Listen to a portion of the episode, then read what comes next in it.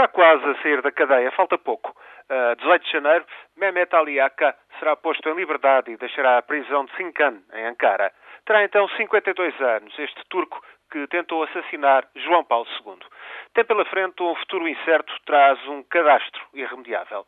Passou 19 anos na cadeia em Itália, depois do atentado na Praça de São Pedro, em maio de 1981.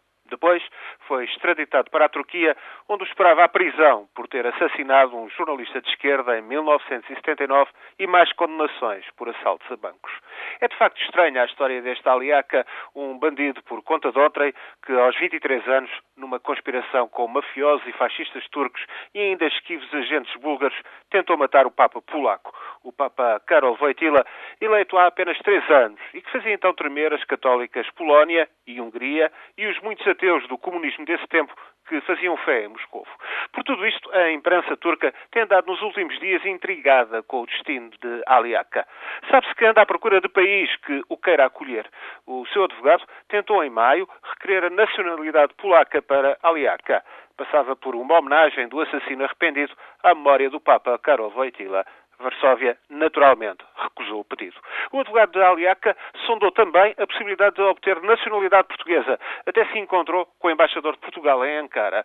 O passaporte português para ACA, talvez por devoção de João Paulo II a Nossa Senhora de Fátima, que o Papa acreditava ter salvo a sua vida naquele 13 de maio de 1981. Um argumento apresentado por ACA. No entanto, o próprio porta-voz do governo de Sócrates vai explicar que tal pedido estaria fora de questão. A Aliaca continua assim a procurar algum país onde se possa acolher. Se ficar na Turquia, não terá vida fácil.